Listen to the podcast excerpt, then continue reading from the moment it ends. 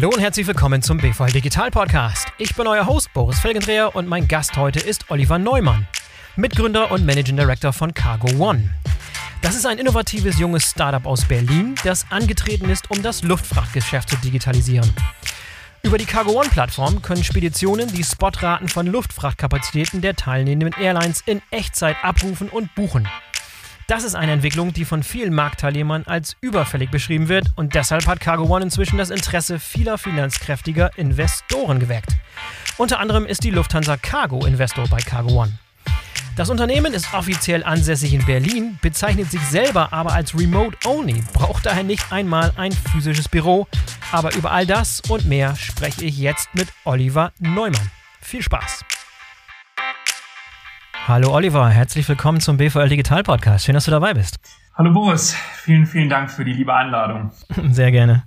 Oliver, du bist Mitgründer und Managing Director von Cargo One, ein sehr spannendes und junges Startup aus Berlin, das angetreten ist, um das Luftfrachtgeschäft zu digitalisieren. Wie ihr genau das macht, darüber reden wir heute im Detail. Aber vorweg vielleicht ein paar Worte zu deinem Hintergrund, denn Du passt, glaube ich, so ziemlich genau in so ein Schema, was ich langsam erkenne hier. Und zwar das, dass es eine ganze Reihe von erfolgreichen Logistik-Startup-Gründern in Deutschland gibt. Zum Beispiel das Team um Sender, David Nothacker, den wir schon im Podcast hatten, die ursprünglich nicht aus der Logistik kommen. Das ist bei dir auch so, richtig? Erzähl uns doch mal ein bisschen, so wie du überhaupt in dieses Business gekommen bist. Ja, in der Tat. Also ähm, wir kommen tatsächlich alle nicht aus der Logistik äh, im Gründerteam, mhm. sondern wir kommen eigentlich alle aus der ja, Internet-Startup-Welt, äh, ähm, haben davor Internetunternehmen aufgebaut. Ähm, Moritz und ich, wir kennen uns schon seit über zehn Jahren. Wir haben uns während der Studienzeit kennengelernt und haben anschließend quasi dieselbe Vita, ähm, haargenau dieselbe, und haben, äh, sind dann 2014 gemeinsam nach Berlin gegangen und haben dort ähm, den Fintech ähm, OptioPay mitgründen können und haben dort Mike äh, kennengelernt, der aktuell auch unser Co-Founder und CTO ist. Mhm und äh, ja, haben äh, uns äh, sehr intensiv in dem Bereich Fintech äh, beschäftigt, ähm, haben dann ähm, OptioPay im Jahr 2017 äh, gemeinsam verlassen. Äh, zwei unserer Mitgründer führen das Unternehmen weiter, das existiert heute auch noch, hat 60 Mitarbeiter. Und äh, bei OptioPay war die Commerzbank einer unserer Investoren oder ist die Commerzbank einer der Investoren. Wir haben ein sehr gutes Verhältnis mit der Commerzbank aufgebaut und die Commerzbank sagte dann zu uns, hey Jungs, schaut doch, ähm, schaut euch das Thema doch mal in der Logistik an, Dokumentenakkreditive. Ähm, das äh, war damals quasi unser Initialstart. Und wir hatten schon tatsächlich viele Touchpoints mit Logistik, weil wir ähm, über gemeinsame Freunde eben David von Sender gut kannten ja. und äh, Michi von damals Freight Hub, ähm, mhm. jetzt Forto. Und das hat unser Interesse geweckt, sodass wir dann quasi in die explorative Phase gegangen sind und erstmal nach ganz vielen Kontakten gebeten haben und viel Zeit auf der Autobahn verbracht haben. Sehr cool. Äh, sehr, sehr viele ähm, Spediteure und äh, besuchten, besuchen durften, ähm, eben erst für das Thema Dokumentenakkreditiv, was wir relativ zügig verworfen haben, ähm, mhm. bis wir dann tatsächlich in Frankfurt bei einem familiengeführten ähm, Spediteur waren. Wir saßen mit dem Sohn des Gründers zusammen und der zeigte uns die Luftfrachtbuchung. Und äh, schickte BCC-E-Mails an Airlines und äh, nahm das Telefon in die Hand, um bei der Lufthansa anzurufen, um zu fragen, wie man denn bucht. Und das war ja, für uns. Und das war der, zwei, 2017, ne? 2017. Wir reden ja nicht von 1997, sondern 2017. Okay. das ist genau der Punkt. Ja. Das war 2017. Ähm, das war im Frühjahr 2017 und das war tatsächlich der Prozess, wo wir so dachten, hey, also das muss ein Prozess sein, den nur dieser eine Spediteur macht. Mhm. Äh, wir kamen, wir liefen da raus und sagten, hey, wir äh, suchen mal eine Intro zu, zu DHL und Kühn und Nagel und den Großen.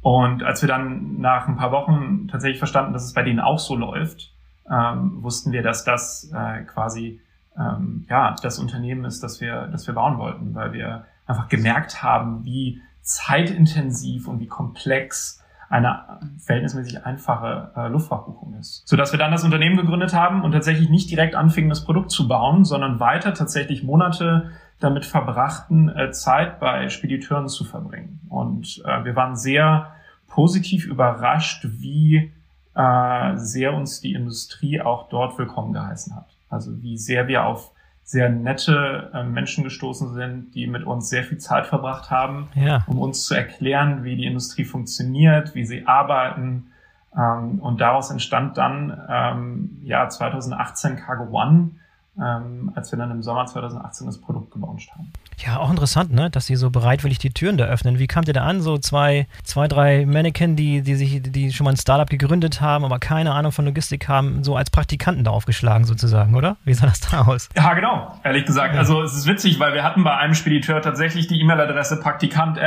ähm, und ähm, das war auch die Idee tatsächlich. Und ähm, ich glaube, mhm. Was wir gemerkt haben, ist, dass es einen gewissen Generationswechsel gibt. Du hast heutzutage tatsächlich viele ähm, Menschen, äh, junge Frauen und Männer in den Unternehmen, die haben ihre iPhones auf dem Tisch liegen, ähm, nutzen aber eben noch Prozesse, die ähm, ja äh, quasi per E-Mail und, und Telefon ablaufen.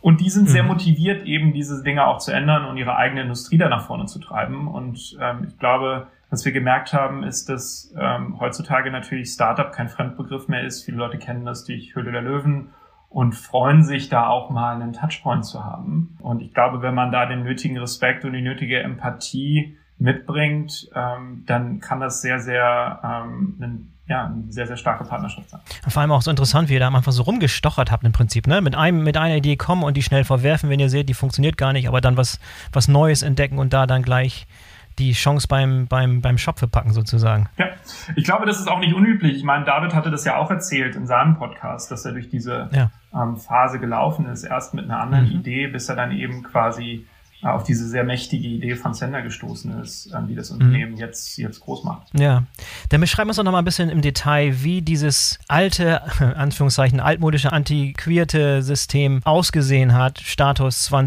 2017, bevor ihr losgestartet seid und wahrscheinlich noch jetzt in, in den vielen Fällen. Aber wie sah das genau aus? Was sind die verschiedenen Player und wie, wie wird Luftfracht abgewickelt?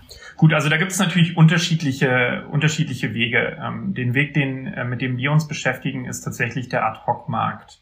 Äh, bedeutet, mhm. in denen eine Anfrage an die Airline gestellt werden muss. Und ähm, wie es dort funktioniert hat und auch noch in vielen Ländern ähm, der Welt heutzutage funktioniert, ist tatsächlich, dass sich, sagen wir mal, Siemens bei 1, 2, 3 Speditionen meldet und äh, dort eine Anfrage stellt. Diese Spedition dann eben äh, sich überlegt, okay, wie kann ich diese Anfrage bearbeiten? Da gibt es dann Mitarbeiter, die eben dafür zuständig sind, ähm, diese, dieses Offer zu erstellen. Und der Mitarbeiter oder die Mitarbeiterin würde dann äh, entweder ähm, eine E-Mail schreiben und würde dann äh, Sales at Lufthansa Cargo äh, in BCC setzen und Sales at Etihad äh, Cargo in, C, äh, in BCC setzen mhm. und einfach schreiben, hi zusammen, sechs Packstücke, fünf Tonnen, an dem Datum muss es fliegen, wer hat Platz, wer hat Angebot. Ja. Das geht dann zur Airline und bei der Airline sitzt dann auch ein Mitarbeiter. Der Mitarbeiter macht dann die E-Mail auf, schaut sich an, was für Kapazitäten da sind.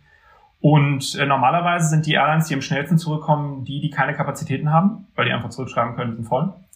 Ähm, und die anderen brauchen eben dann eine gewisse Zeit, um mit einem Angebot zurückzukommen. Der Spediteur wartet dann, bis äh, alle E-Mails zurückgekommen sind, um eine Übersicht des Marktes zu haben, äh, sucht sich dann ein Angebot aus und äh, klärt das mit dem, mit dem Shipper ab, mit dem Versender ab, ob das das richtige Angebot sei wartet dann auch auf Rückmeldung wieder. Und wenn die Rückmeldung kommt, versucht der Spediteur das dann bei der Airline zu buchen. Das erstaunliche Thema dabei ist, dass die Angebote ähm, heutzutage einen Asterix haben, also einen, einen Sternchen haben. Und das heißt äh, Price, Validity, ähm, uh, is only uh, guaranteed for available capacity. Okay. Was im Endeffekt bedeutet, ähm, wenn bis dahin die Kapazität sich verändert hat oder die Preise sich verändert haben, kannst du eine neue Anfrage machen. Ja, okay. ähm, was das ganze System natürlich ab absurdum äh, führt, weil plötzlich dreht man sich da im Kreis. Das ist ein sehr, sehr schmerzhafter Prozess für alle Beteiligten, sowohl auf ähm, Spediteursseite als auch auf Airline-Seite. Aber wenn dieser Prozess so schmerzhaft und so hartnäckig und so, so, so ja so schmerzhaft ist. Warum hat er sich so hartnäckig so lange gehalten? Was ist da deine beste Theorie? Ja, ich glaube, Theorie ist die richtige Frage. Ähm, ich glaube, es gibt, ja, es gibt da, glaube ich, unterschiedliche Gründe. Also Nummer eins, ähm, B2B-Logistik mag nicht unbedingt das erste Ziel von Innovation gewesen sein, äh, bis vor einigen Jahren. Ich glaube, das Thema B2B-Marktplätze, B2B-Software ist tatsächlich ein relativ frisches Thema, ähm, das wir ähm, in der Technologiewelt sehen. Ähm, und das hatte damit zu tun, dass man erst ein bisschen erwachsener werden musste mit den anderen Technologien, um sich tatsächlich an die Komplexität ranzutrauen. Mhm. Ähm, denn Luftfracht und Logistik ist komplex. Man hat viele Player, ähm, die eigene Prozesse haben und es ist kein, ist jetzt nicht einfach husch husch schnell eine Lösung gebaut und dann schaut man mal, was funktioniert. Des Weiteren ist es, denke ich, so, dass Cargo auf der Airline-Seite nicht unbedingt das, äh, der Teil des Businesses war, in den viel investiert wurde in der Vergangenheit. Also bei der Lufthansa muss man sich vorstellen, ähm, ist die Passage äh, zehnmal so groß ungefähr in, äh, oder war sie pre-Covid äh, zehnmal so groß äh, wie das Cargo-Geschäft. Die Investitionen aber in digitale Infrastruktur ist nicht unbedingt proportional kleiner. Mhm. Äh, bedeutet, äh, wenn man diese Return on Investment Kalkulation dort macht, ähm, ist es nicht unbedingt so, dass äh, diese Unternehmen lange incentiviert waren, diese Teilbereiche ihres Unternehmens zu priorisieren. Mhm. Ähm, auch weil der Druck des Kunden nicht unbedingt da war. Das hat sich jetzt alles Gott sei Dank verändert und es war ein sehr, sehr günstiger Zeitpunkt, in dem wir da auch in den Markt gekommen sind. Und dieser eine dieser Trigger war wahrscheinlich Covid, oder? Hast du es gerade ein bisschen schon beschrieben. Was, äh, was, was waren die Auswirkungen? Wie hat das genau die Branche aufgewirbelt? Dann nochmal deine Sicht dazu. Du, ich glaube, Covid hat äh, natürlich vielschichtige Auswirkungen. Das würde, glaube ich, einen ganzen Podcast füllen. Ähm, ich glaube, was wir tatsächlich gemerkt haben, ist, dass äh, die Nutzung von digitalen Tools sich stark äh, verbessert hat. Der Mut kam. Ähm, das war auch etwas, wo David, glaube ich, in, in eurem ersten Podcast äh, gesprochen hat. Der Mut zur Technologie, der Mut zu neuen Lösungen, ähm, die auszuprobieren, der ist tatsächlich gestiegen.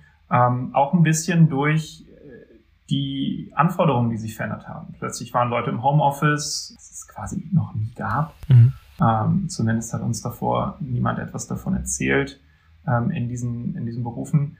Ähm, und plötzlich mussten die Leute sich helfen. Äh, und dann wurde Kurzarbeit ein Thema, auch bei vielen Airlines natürlich, äh, weil sich bei denen die Businessmodelle stark verändert haben. Da war dann nicht mehr so viel mit e- E-Mails hinschicken und anrufen, beziehungsweise mhm. die, die Antwortzeiten haben sich dann da auch deutlich verändert, sodass der Mehrwert, äh, schnell mal einen Preis rauszufinden und schnell mal zu sehen, wer hat Kapazitäten und was kann ich denn buchen, sich da nochmal deutlich verändert hat, sodass ähm, es tatsächlich für uns so war, dass wir die Industrie in dieser Zeit gut unterstützen konnten und da tatsächlich noch intensivere und bessere Verbindungen mit unseren Kunden aufbauen konnten, weil wir tatsächlich in der Zeit immer für sie da waren und ähm, dort ja diese Lücke gefüllt haben. Mhm. Das klingt so, als wenn ihr von den Parteien nicht unbedingt als Disruptor wahrgenommen wurde, was ja auch ganz wichtig ist, als jemand, der das, das Geschäft irgendwie aufmischen will und der irgendwie sich dazwischen zwängen will, sondern eher so als, als willkommener Hilfesteller sozusagen, oder? Das ist auch haargenau der Punkt. Also wir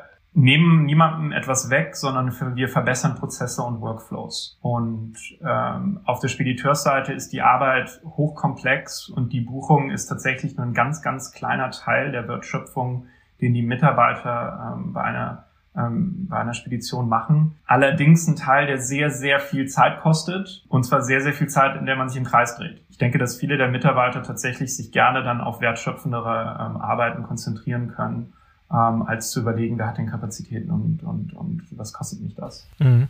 Ähm, ich glaube, gleiches gilt auf der Airline-Seite. Ähm, auch die Airline-Seite ähm, möchte sich natürlich auf wertschöpfendere Arbeit konzentrieren, als dort auf E-Mails zu antworten ähm, was kostet mich 50 Kilo äh, nach Shanghai.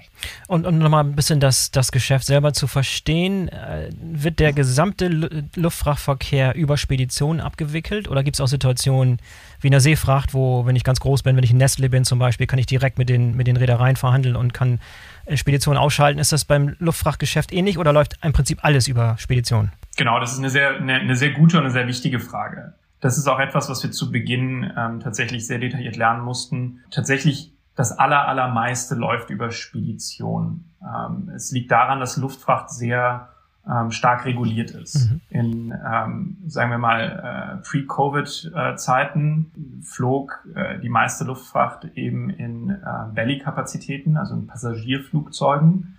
Ähm, wenn du ähm, mit einer 747 in die USA geflogen bist, dann waren da ungefähr 20 Tonnen Luftfracht mit dabei. Und natürlich, um Sicherheit ähm, zu gewährleisten, ähm, müssen die ähm, Speditionen, die Luftfracht buchen, eben reguliert sein, damit man genau weiß, was fliegt denn in den Passagiermaschinen. Stellt man sicher, dass die richtige Anzahl an Trockeneis dort tatsächlich angeliefert wird, damit nicht zu viel Trockeneis in einer Passagiermaschine zum Beispiel fliegt. Mhm. Ähm, dort gibt es sehr, sehr strikte Regularien der IATA und ähm, die Spediteure unterliegen denen. Das heißt mit anderen Worten, es gibt, gibt kein Szenario, wo, wo ihr auf kurz oder lang das Geschäft der Spedition ersetzen könntet mit einer Plattform, egal wie die aussieht.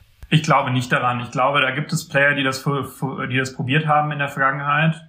Ähm, ich glaube nicht daran, denn ähm, wenn man mal Zeit verbringt bei einer Spedition in einem Luftfahrtbereich und mit den äh, Kolleginnen und Kollegen dort arbeitet, sieht man einfach, wie hoch die Komplexität ist, ähm, mhm. ähm, wie gut ausgebildet diese Menschen auch sind, um ihren Job zu machen. Und diese Komplexität ist keine, die gleich bleibt. Länder verändern ihre Regulierungen konstant, es werden neue Produkte geflogen, plötzlich gibt es deutlich mehr Batterien. Welche Lithium-Ionen-Klasse ist das denn? Das ist alles Wissen, das die Mitarbeiter haben und das die Mitarbeiter einsetzen müssen, um einen erfolgreichen Transport durchzuführen. Mhm. Ähm, und ich glaube, wir werden das oft gefragt. Ich mag immer so das Beispiel, ja, es gibt vielleicht einen Anwalt, der alles machen kann, ähm, aber wenn man es wahrscheinlich richtig haben will, ähm, geht man ja. genau zu einem Steuerrechtler oder zu einem Patentanwalt, ähm, weil dort gibt es eben spezifische Expertise und das sind Felder an sich. Und so bilden das die Speditionen ja auch ab. Wenn man da reinläuft, dann hat man den Seefahrteil und den Luftfahrteil. Und ähm, das sind natürlich Kollegen, die sich austauschen, aber die haben alle an sich ähm, sehr spezifische Aufgaben und äh, sehr spezifische Expertise. Ja. Lass mal ein paar Schritte zurückgehen, nachdem ihr da eure Praktika äh, veranstaltet habt, sozusagen bei den, bei den Speditionen und da auf die Idee kamt. Wie ging es dann weiter? Wie sah euer erstes äh, Produkt aus, euer erstes Minimal Viable Product sozusagen? Und wie, ähm, wie konntet ihr vor allem auch Investoren überzeugen, da zu investieren? Absolut. Ähm, tatsächlich haben wir das Unternehmen sehr lange ähm, selber finanziert und versucht, so klein wie möglich zu halten, eben genau mit dem Gedanken, was ist das MVP und haben wir hier tatsächlich eine Idee, die funktioniert. Und äh, wir haben uns sehr, sehr intensiv mit unseren Kunden auseinandergesetzt. Das ist auch ein roter Faden, der sich bis heute durch unser Unternehmen führt. Wir arbeiten sehr, sehr eng mit unseren Kunden, sowohl ähm, auf Speditionsseite als auch ähm, auf Airline-Seite zusammen und äh, haben quasi ein Produkt entwickelt, was man Co-Creation nennen kann. Bedeutet, wir haben erst aufgemalt, was wollen wir machen, wie soll das funktionieren und sind dann jedes Mal zu unseren Kunden getingelt und meinen so, hey, würdet ihr das nutzen? Ist das, wie ihr euch das vorstellt? Was sind die Daten, die wir euch anzeigen müssen? Was ist euch am wichtigsten? Und so haben wir iterativ tatsächlich erstmal ohne eine äh, Line of Code zu schreiben, äh, das Produkt entwickelt. Ähm, mhm. Und als wir dann relativ sicher waren, dass die ersten Kunden es nutzen werden wollen, haben wir uns dann mit einem kleinen Team äh, tatsächlich, wir waren zu fünft oder sechst, äh, zusammengesetzt und das erste MVP gebaut und das im August 2018 äh, an die ersten Kunden äh, gegeben und geschaut, was passiert. Ähm, hatten dann die ersten Buchungen und dann plötzlich mehrere Buchungen am Tag und hatten dann gemerkt, okay, wir haben hier etwas, was ähm, selbst mit einer Airline nur, das muss man sich vorstellen, gut funktioniert. Also das MVP war, das musst du dir vorstellen, als würdest du heute zu Kajak oder Skyscanner gehen und siehst nur eine Airline. Mhm. Okay, ja. Und dann, äh, aber irgendwann war da der Punkt gekommen, wo ihr sagtet, okay, hier haben wir was, äh, das, das funktioniert, das lässt sich in der Praxis so auch implementieren. Und dann seid ihr an Investoren reingegangen oder sind die auf euch zugekommen oder wie hat das funktioniert? Genau, wir haben dann das Produkt gelauncht. Wir hatten dann, Gott sei Dank, konnten wir die Lufthansa als ersten Kunden gewinnen. Ähm, wir, äh, als wir unsere Research, also unsere, unsere Nachforschungsphase oder die explorative Phase gemacht haben, hatten wir über den Lufthansa Innovation Hub in Berlin einen Termin bei der Lufthansa bekommen, die uns gezeigt haben, wie das bei sich aussieht. Und Peter Gerber ähm, hatte dann äh, die Entscheidung getroffen, zusammen mit seinem Team zu sagen, okay, wir nehmen mal teil und gucken mal, was ihr da macht. Ähm, cool. Tatsächlich mhm. sehr mutig damals. Ja. Ähm, und ähm, genau, als es dann tatsächlich flog und losging, haben wir uns dann Ende 2018 überlegt, dass wir unsere erste Finanzierungsrunde machen wollten. Und haben die dann gemacht äh, mit Investoren, die wir auch schon gut kannten ähm, in, in Berlin, ähm, mit Point9 Capital, einem äh, sehr, sehr, sehr, sehr guten Seed-Investor. Die haben zum Beispiel in Delivery Hero investiert, in Zendesk, mhm. in Tier, in Elektroroller. Ja, pa Pavel Schuczynski war auch schon im Gast hier im Podcast, wer da nochmal reinhören will. Die genau. haben eine ganze, ganze Folge gemacht mit Pavel, ja genau. Genau. Pavel war genau auch der, Pavel und Louis ähm, waren die beiden, die den, den, das Investment auch mit uns gemacht haben. Und äh, Creandum, die ähm, ganz berühmt ähm, quasi die ersten Spotify-Investoren waren aus, aus Stockholm, die auch in Berlin ein sehr, sehr erfolgreiches Büro haben, waren auch dabei. Und äh, die Lufthansa Cargo ist dann auch vom Kunden auch eben als Investor mit, mit dazugekommen. Dann beschreibt doch mal, wie sich der, die Plattform von, diesem, von dieser ersten MVP-Version so sukzessive weiterentwickelt hat über die letzten drei Jahre und wie sie heute aussieht, was sie heute kann. Im Grunde genommen sind die Werte die gleichen geblieben. Ähm, uns geht es darum, ähm, Spediteuren den Zugang zu Live-Kapazitäten, zu Live-Preisen und Live-Buchungsmöglichkeiten ähm, über möglichst viele Airlines zu erlauben. Äh, uns geht es darum, ihnen äh, die Kapazitäten anzuzeigen mit genau denselben Preisen und mit genau denselben Informationen, die sie auch per E-Mail und Telefon bekommen würden. Das ist uns sehr mhm. wichtig. Wir arbeiten hier mit Leuten zusammen, die wissen, wovon sie sprechen. Bedeutet, wir haben natürlich Kunden, die arbeiten, die sind acht Stunden am Tag in unserem Tool und machen etliche Buchungen. Und wir stellen sicher, dass die Qualität des Angebots sehr, sehr hoch ist. Das ist einer der zentralen Punkte, die wir von Anfang an gelebt haben und weiter leben. Wir haben dann zwischenzeitlich weitere Airlines hinzugefügt. Ähm, Average Cargo ist zum Beispiel dazugekommen, das ist die zweitgrößte Cargo-Only-Airline der Welt. Etihad ist dazugekommen, ähm, All Nippon Airways ist Japan ist dazugekommen, Finnair ist dazugekommen, TAP Portugal ist dazugekommen. Mhm. Also sukzessive hat sich das Angebot eben erhöht, was natürlich die Attraktivität der Plattform deutlich steigert. Dann plötzlich kannst du auf die Plattform gehen und siehst quasi einen sehr guten Überblick des Marktes und kannst dir auch dort unterschiedliche Player anschauen, die Player objektiv vergleichen ähm, und dann auch deinen Kunden anbieten und, und, und buchen. Das heißt, da ist wieder der, der klassische Netzwerkeffekt. Je mehr jeder neue Teilnehmer auf der Plattform erhöht den Mehrwert, den alle anderen Teilnehmer der Plattform haben. Höre ich daraus. Ha, genau. Ja. Ha, genau. Das ist genau die Idee. Ähm, und äh, das ist auch etwas, was die Attraktivität der ähm, Plattform für alle Beteiligten steigert. Das merken wir in jedem Prozess, in dem wir sind, sei es, wenn wir jetzt neue Spediteure onboarden, ähm, oder eben neue Airlines gewinnen. Da ähm, haben wir uns ähm, glücklicherweise in relativ kurzer Zeit etablieren können als ein Player, der in der Lage ist, eben diese Digitalisierung durchzuführen. Und Status jetzt momentan, wie viele Airlines habt ihr, habt ihr auf der Plattform und wie viele Spediteure sind da momentan unterwegs? Wir haben aktuell neun ähm, Airlines auf der Plattform und aktuell von den Spediteuren sind wir über 2000 Stationen. Ähm, also die Spediteure in der Luftfahrt organisieren sich über ähm, ihre Stationen an den äh, relevanten Flughäfen ähm, und davon haben wir aktuell äh, bisschen mehr als 2000 in über 13 Ländern in Europa. Also wir konzentrieren uns auf den Luftfahrtexport und konnten da schon weit über die Grenzen von Deutschland äh, hinauswachsen. Ja, und wie, wie groß ist allgemein dieser, dieser Markt selber? Also wie viele Airlines tummeln sich überhaupt weltweit so Pi mal Daumen in dem Markt, die da theoretisch auf der Plattform sein könnten? So der, der, der theoretische Markt. Der theoretische Markt, also theoretisch reden wir über 300 ähm, Airlines, die ähm, Luftfracht äh, äh, machen weltweit, mit mehr und weniger Relevanz natürlich, die sich auf so einer Plattform tummeln können.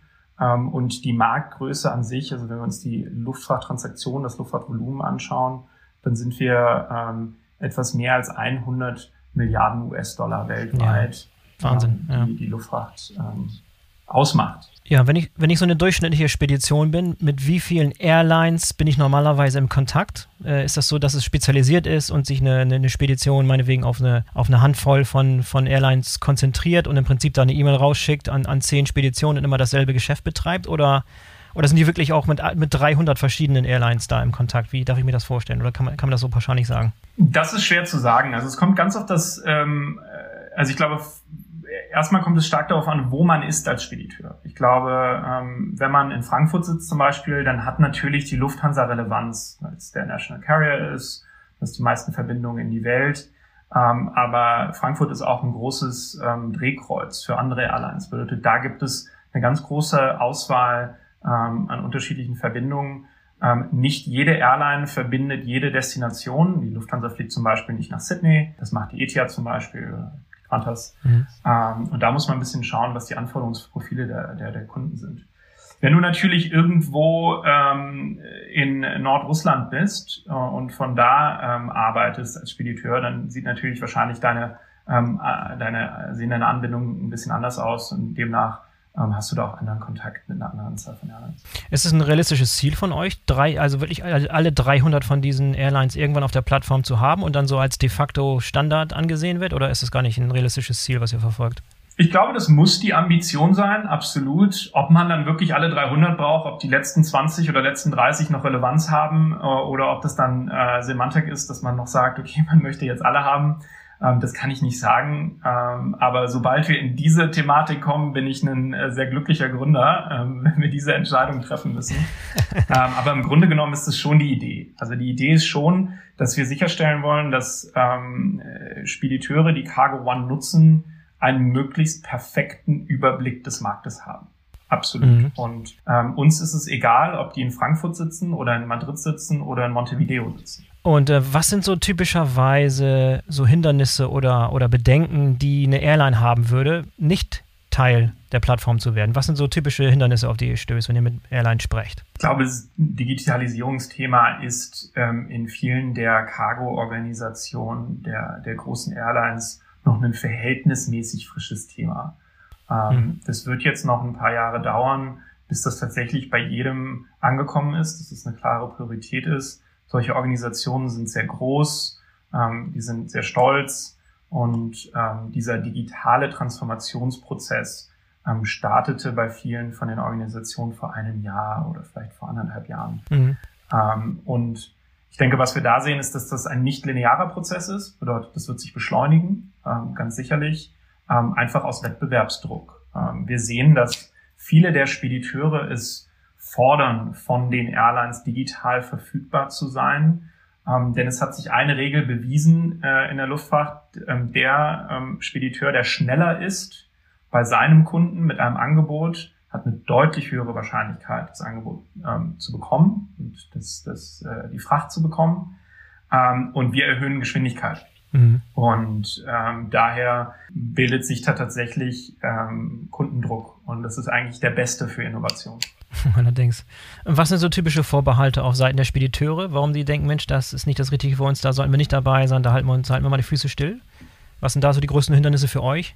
Also ich glaube, das sind unterschiedliche. Ich glaube, es kommt so ein bisschen drauf an, was für ein Typ Mensch man ist und wie sehr man in seinen Mustern liegt und wie sehr man seine Arbeitsabläufe hat. Ich glaube, das ist auch fair. Ich glaube aber auch, ähm, dass es natürlich eine Arbeit auf unserer Seite ist, dass wir möglichst viele relevante Airlines dazu bekommen müssen für die Partner. Wobei ich glaube, dass die allermeisten unserer Kunden eben schon jetzt das Tool so sehr schätzen, dass sie eben jeden Tag bei uns sind. Denn allein schon den Vergleich zu haben und einen Preis von der Airline zu sehen oder die Preise von neuen Airlines zu sehen, ist schon so viel höher als E-Mails und das Telefon zu nutzen, ähm, dass da schon ein starker Mehrwert äh, gegeben ist. Ähm, ich glaube, ein anderes Thema, Thema was wir bei ähm, Spediteuren haben, ist tatsächlich, dass es vor uns schon äh, Tools gab, die Preise angezeigt haben, aber eben nicht Live-Preise und dass mhm. dort eben noch so ein Gefühl ist, hey, haben die tatsächlich die richtigen Kapazitäten? Haben die tatsächlich ähm, die richtigen Preise und ist das relevant?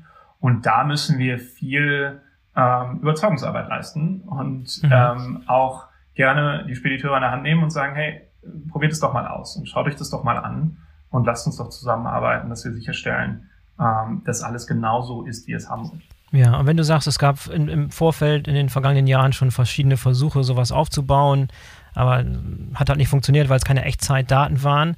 Was macht ihr denn konkret anders, dass das bei euch möglich ist, was vorher nicht möglich war, bei den an, all den anderen Mitbewerbern, die es vorher schon mal versucht haben? Ja, das ist natürlich so ein bisschen unsere Secret Source, ähm, aber äh, ich glaube so äh, in a nutshell, ähm, ich glaube, es ist keine gute Taktik, ähm, darauf zu warten, dass sich die ähm, großen Airlines selber bewegen. Ich glaube, wir als Technologieunternehmen können große Airlines deutlich besser unterstützen, ähm, diesen Schritt in die Digitalisierung zu wagen und dort auch Technologie zu bauen, um eben ja den Weg tatsächlich deutlich kostengünstiger und deutlich einfacher zu gestalten, als dass sie es selber könnten. Und ich glaube, viele der Airlines, die mit uns zusammenarbeiten, haben das Vertrauen gewonnen und wir haben es bewiesen mit vielen der Kunden, die wir schon haben, dass wir plötzlich ähm, Technologie bauen konnten und die auch erfolgreich betreiben können für sie, die ihnen plötzlich diese Welt des digitalen Vertriebs öffnet. Und ihr seid direkt angebunden an die individuellen Systeme der Airlines, richtig? Genau, also das kommt von Airline zu Airline an. Wir gehen da mit einem ganz offenen ähm, Ansatz heran und sagen, wenn ihr euch digitalisieren wollt, wir sind der richtige Partner und zeigt uns mal, was ihr habt, was ihr derzeit schon könnt. Und äh, wir kümmern uns um den Rest und stellen sicher, dass ihr äh, die gleiche Qualität liefern könnt, wie Airlines, die eventuell schon ein bisschen weiter sind in der Digitalisierung, indem wir dort ähm, auch Technologie selber bauen.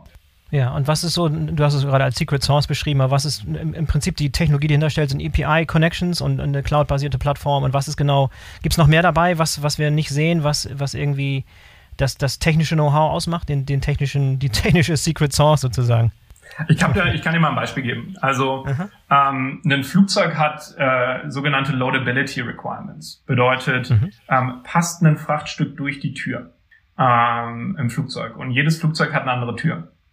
Ähm, nicht jede Airline hat aktuell ein System, ähm, das haargenau ähm, ihren Mitarbeitern im Pricing sagen kann, ähm, welches Flugzeug sie auswählen dürfen für dieses Frachtstück. Aha. Mhm. Sondern das macht der Mitarbeiter oft selbst. Der Mitarbeiter weiß, okay, das ist so und so hoch, das ist so und so breit, da kann ich dieses Flugzeug nicht anbieten, da biete ich ein anderes Flugzeug an. Das ist natürlich eine kleine, aber in Realität sehr große Barriere für Digitalisierung, weil wenn man nicht entscheiden kann, auf was auf dem Flieger darf und was nicht, dann kann man natürlich auch kein Angebot ausstellen und keine Preise anzeigen. Mhm. Um, und das sind zum Beispiel ähm, Elemente, wo wir dann sagen, alles klar, lass uns das doch mal digitalisieren. Wir mappen alle eure Flugzeuge, die Türgrößen und stellen sicher, dass wir eben die Angebote so aussteuern, dass dieses spezifische Frachtstück auch mit auf diesen Flieger passt. Das heißt, da geht es wieder an dieses Thema Co-Creation. Das heißt, ihr sitzt dann ganz, ganz konkret und aktiv mit den Airlines zusammen, um solche Digitalisierungsprojekte da zu stemmen. Also die sitzen sozusagen bei euch mit, mit am Tisch oder ihr bei euch mit denen am Tisch, um solche Sachen darzustellen, um System abzubilden. Ah, genau. Also wir haben ein ganzes ja. Team, wir fliegen die immer zur Airline und die sitzen dann da ähm, über zehn Wochen und schauen sich die Themen an und ähm, ja, bauen natürlich auch persönliche Verbindungen zu den Menschen dort, weil im Endeffekt ist ja Technologie nur, ähm, nur ein, ein, äh, ein Tool. Ähm, ja. Und dann wird gemeinsam überlegt, okay, was ist die beste Lösung für, ähm, für das dargelegte Problem. Wie, wie, äh, beschreib mal kurz, wie, wie groß ist das Team momentan? Wie viele Leute seid ihr inzwischen?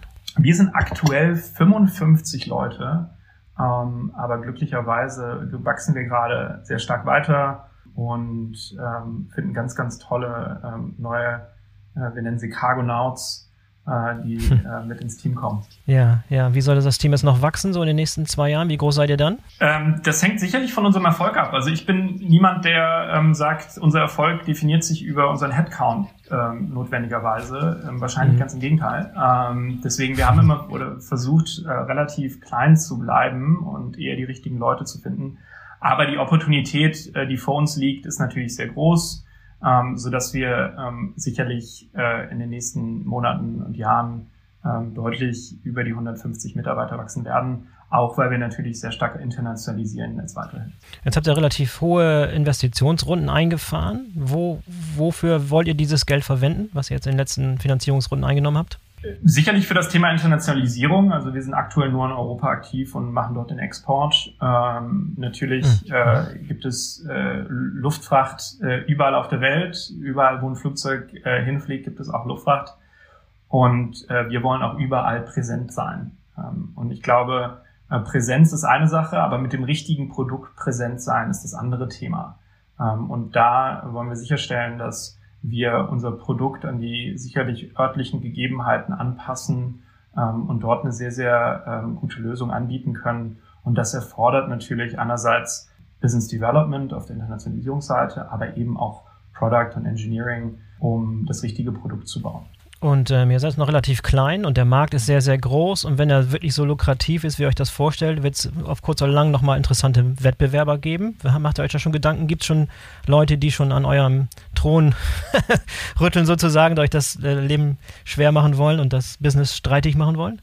Ja, ich weiß gar nicht, ob sie uns das Business streitig machen. Ich glaube, das ist tatsächlich, ich würde da dieselbe Argumentation fahren wie David damals mit Uber Freight, was ja eigentlich ja. Eine, eine, wichtige, eine witzige, ähm, witziger Loop ist.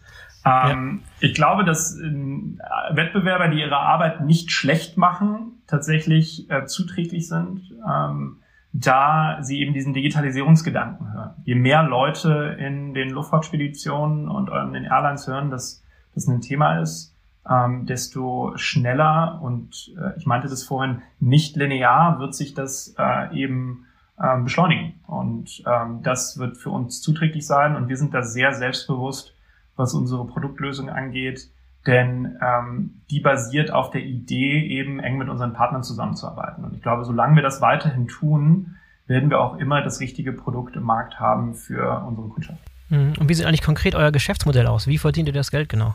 Wer bezahlt wofür? Das Wichtigste zuerst, ähm, Speditionen und, und zahlen gar nichts. Die nutzen Cargo One kostenfrei ähm, als Buchungsplattform.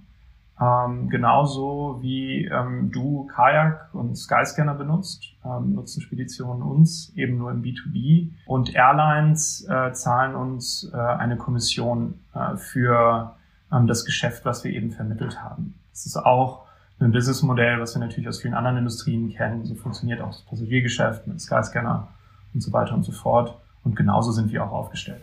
Hm, also es gibt keine, keine Lizenz, also du musst zum Beispiel keine, keine Lizenzgebühr bezahlen für deine Softwarenutzung oder kein On-Demand pro Nutzer, pro Buchung, nichts dergleichen? Ganz und gar nicht und das wird auch nicht passieren. Ähm, wir glauben daran, mhm. dass ähm, jede Spedition weltweit Cargo One nutzen kann wenn sie das möchte. Und ähm, das ist unser Ziel. Und um jedem das Erlebnis zu ermöglichen, ähm, bleiben wir dort ähm, kostenfrei und ähm, auch für die komplette Nutzung kostenlos. Ja, sehr schön. Jetzt geht es ja momentan noch sehr, sehr stark um Preise und um Buchungen. Ähm, wenn man das Ganze mal ein bisschen weiterspinnt, in, in welche Bereiche könnte sich das Ganze noch entwickeln, um das Ganze noch größer zu machen? Oder wollt ihr wollt ihr in dieser, dieser Preis- und Buchungsnische bleiben? Genau, also ich glaube, das ist schon Kern unserer Aufgabe, aber es gibt natürlich da drumherum noch viele Möglichkeiten, ähm, das äh, Erlebnis für die Mitarbeiter tatsächlich zu verbessern. Und da haben wir schon einiges gebaut. Das nennen wir Workflow Tools. Äh, bedeutet, wie kooperiert ein Mitarbeiter mit dem Kollegen? Ähm, kann ich äh, ihre oder seine Buchungen sehen? Ähm, kann ich die stornieren? Kann ich die umbuchen? sehe ich, was für Anfragen meine Station gestellt hat, wie arbeite ich zusammen. Und das ist tatsächlich ein zentrales äh, Umdenken. Viele der ähm, TMS-Systeme äh, sind aufgebaut wie so SAP, ERP-Systeme, wo man Daten einfügt und dann stehen die da. Aber die sind eben nicht, ähm, hin, also nicht mit dem Gedanken aufgebaut der User Experience. Ähm, wie kann ich dort ein möglichst einfaches und, und schnelles Erlebnis erzeugen für die Mitarbeiter, damit die ihren Job besser machen können? Und ähm, da hatten wir schon sehr viel Erfolg, weil wir eben äh, den Mitarbeitern das Leben dort deutlich einfacher machen, auch mit ihren Kollegen zusammenzuarbeiten.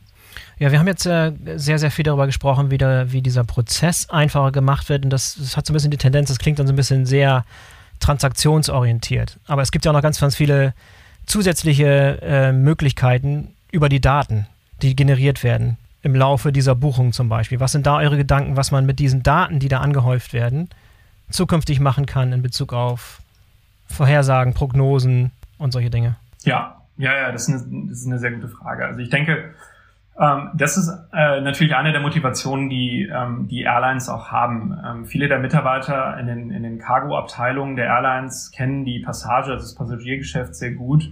Und dort ist ja digitale Distribution seit Anu Schnee ein Thema, seit 30 Jahren ein Thema. Ähm, es läuft ja heute keiner mehr zur Lufthansa ins Citybüro, um einen Flug zu buchen. Ähm, und äh, die Leute kennen natürlich die Vorteile von sehr ähm, strukturierten Daten, ähm, die sie eben nutzen können, um bessere Entscheidungen zu treffen. Welcher Flug ist ähm, quasi wie angefragt? Warum gewinnen wir den Flug nicht? Ähm, wie sieht unser äh, Price Level aus tatsächlich? Was ist tatsächlich realisiert? Ähm, wie schnell antworten wir auf Anfragen. All das sind natürlich Themen, die schwerer ähm, zu beurteilen sind, wenn E-Mails geschrieben werden oder wenn das Telefon abgenommen wird, also wenn der Hörer abgenommen wird und deutlich einfacher auszuwerten und auch zu nutzen, ähm, wenn das äh, eben über APIs stattfindet, über Schnittstellen und dort strukturierte Daten vorliegen. Auf der Spediteursseite ist es, glaube ich, ähnlich. Da stellt sich auch die Frage, wie kaufen wir ein? Ähm, und heutzutage ist es so, dass natürlich der Mitarbeiter sehr stark basierend auf Erfahrungswerten ähm, einkauft. Äh, die mhm. können auch sehr subjektiv sein. Ja. Also es ist nicht unüblich, dass man hört, hey, also in Amsterdam ähm, gab es jetzt über zwei Tage Probleme, da buche ich erstmal nicht mehr mit der KLM. Mhm. Ähm, und äh, ob es die Probleme da immer noch gibt oder in der Woche immer noch gibt, weiß man nicht, aber das Gefühl bleibt. Und ich glaube, viele der Erfahrungswerte sind natürlich gut und wichtig und richtig. Aber auch hier kann man sicherlich die Mitarbeiter stark darin unterstützen in den Kaufentscheidungen, äh, indem man tatsächlich über die Tracking-Daten sagt, okay, ähm, auf der Route gab es jetzt wieder Verspätungen, vielleicht möchtest du eine andere buchen oder äh, ähm, möchtest, äh, das sind die, das ist die Preisentwicklung über die letzten sieben Tage, wie soll das, wie wird sich das vielleicht weiterentwickeln aus Erfahrungswerten, um hier eben die Mitarbeiter bestmöglich zu unterstützen in den Entscheidungen und eher ihre Erfahrungswerte zu ähm, supplementieren mit, mit, mit äh, eben strukturierten Daten, die wir erheben. Gibt es denn die Ambition, dass irgendwann mal alle Daten, die über die Plattform erfasst werden, anonymisiert zur Verfügung stehen und dann von allen Teilnehmern genutzt werden für Datenanalysen und Prognosen zum Beispiel? Das äh, wird im Endeffekt die Industrie selber entscheiden. Also äh, ich glaube, es ist so, dass ähm, wir natürlich, äh, dass es gewisse ähm, Daten gibt, die sicherlich zuträglich sind, ähm, aber ähm, äh, auch wir, wie als auch alle anderen Teilnehmer unterliegen ähm, dem Wettbewerbsrecht und der Competition Compliance. Und es ist ein sehr, sehr mhm. wichtiges Thema, gerade in der Luftfracht. Und da ähm, bewegt man sich in dem Rahmen, der äh, eben erlaubt ist und wir müssen da, glaube ich, sehen, wie sich das über die nächsten Jahre entwickelt und welche Daten tatsächlich auch wertvoll sind und welche sogenanntes Infotainment sind. Ich glaube, das haben wir in vielen Industrien gesehen. Wenn das einmal passiert, so ein Digitalisierungsschwung, möchte jeder immer alle möglichen Daten sehen. Aber ähm, nachdem dieser Hype-Cycle einmal vorbei ist, dann äh, kristallisiert sich ein bisschen besser raus, was ist denn hier tatsächlich wertvoll und was nutzen wir tatsächlich im Alltag und was ist ähm, ja, ähm, nettes Entertainment. Wenn du jetzt nochmal so ein paar Jahre in die Zukunft schaust, wo siehst du Cargo One so in den nächsten fünf bis zehn Jahren? Eigenes, unabhängiges Unternehmen, immer noch finanziert oder schon an der Börse oder übernommen von einer großen Airline oder übernommen von einer großen Spedition? Was ist das, das, ähm, das realistische Szenario? Ja, ich glaube, eine Ambition jedes Gründers ist es, ein eigenständiges Unternehmen zu haben und das so groß wie möglich zu machen. Also Mhm. Ähm, wir, äh, uns macht sehr viel Spaß an, an, an Cargo One, dass es eben ein sehr internationales Geschäft ist und ein sehr internationales Unternehmen ist und wir auch sehr international ähm, schon ähm, seit Tag eins sind. Wir sind ein ähm, ja, distributiertes Team, wir sind eine äh, Remote Organization, also unsere Mitarbeiter ähm, sitzen im Homeoffice, wie jetzt gerade jeder, aber für Cargo One gibt es noch nicht mal ein Büro. Wow, ähm, okay. Mhm. Und ähm, das wird sich weiterentwickeln. Und wir werden Mitarbeiter haben überall auf der Welt und wir werden Kunden haben überall auf der Welt. Und ich finde, das ist eine Mission, die uns tatsächlich sehr stark trägt, ähm, sich vorzustellen, dass man eben äh, wie die großen Logistikkonzerne äh, überall auf der Welt Kollegen hat, mit denen zusammenarbeiten kann und äh, dazu beiträgt, dass äh, die Weltwirtschaft ein bisschen flüssiger fließt. Ja, interessant, dass ihr so ein, so ein Remote-Only, das erste wirklich große Tech-Startup, das, das komplett Remote-Only in der Logistik unterwegs ist, glaube ich. Also gibt es nicht viele, viele andere Beispiele.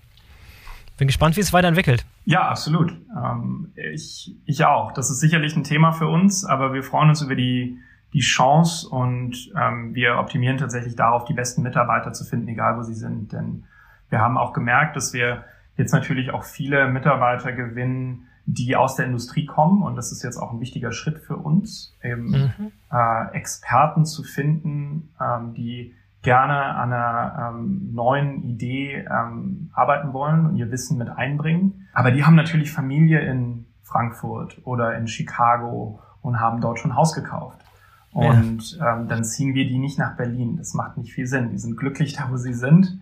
Und wir glauben, dass glückliche Mitarbeiter dort ähm, auch viel Wert schaffen können. Und äh, wir freuen uns eben jetzt über die vielen Kollegen, die dazukommen ähm, aus der Welt der Logistik. Mega, ja, das eröffnet euren, euren, euren potenziellen Pool von, von Mitarbeitern weltweit, nicht nur die, die gerade in Berlin sitzen oder, oder dahin ziehen wollen. Das ist auch wieder der, der Brückenschlag zu, zu David, der dasselbe sagte, ne? dass anfänglich äh, das Gründerteam nicht logistiknah, aber nach und nach musst du dir halt noch Experten dazu holen, um das äh, um das Ganze noch weiter zu professionalisieren, dann auch Leute mit reinholen, die wirklich auch die Kundenbeziehungen haben, die das Geschäft aus dem FF kennen. Ne? Absolut. Also da bin ich absolut überzeugt von.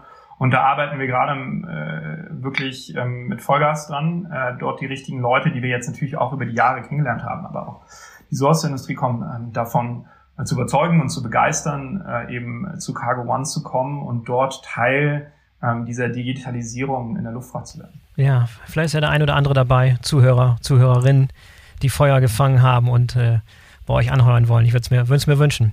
Auf der Webseite sind sicherlich schön, eine, ja. alle Jobs ausge, ausgeschrieben. Kann man nochmal verlinken in ja, den Show Notes. oder über LinkedIn, also immer sehr gerne. Hervorragend. Oliver, vielen Dank für das super tolle Gespräch. Ich habe das Gefühl, dass wir uns irgendwann nochmal noch mal widersprechen, äh, wenn es dann nochmal ein bisschen weiter, weiterentwickelt ist, das Ganze. Und mal sehen, wo ihr, wo ihr gelandet seid. Würde mich freuen, wenn ihr sehr, sehr erfolgreich werdet. Vielen, vielen Dank, Boris. Vielen Dank für die Einladung und vielen Dank für die netten Worte. Es hat Spaß gemacht und tolles Format. Ähm, und ja, es wäre schön, wenn wir das bald äh, wieder machen würden. Sehr gerne. Bis zum nächsten Mal. Ciao. Ciao. So, das war die BVL Digital Podcast Episode mit Oliver Neumann von Cargo One. Tolle Folge geworden, finde ich. Bin gespannt, wie sie euch gefallen hat. Denkt dran, den BVL Digital Podcast zu abonnieren, damit ihr keine der kommenden Folgen verpasst. In diesem Sinne, bis zum nächsten Mal, euer Boris Felgendreher.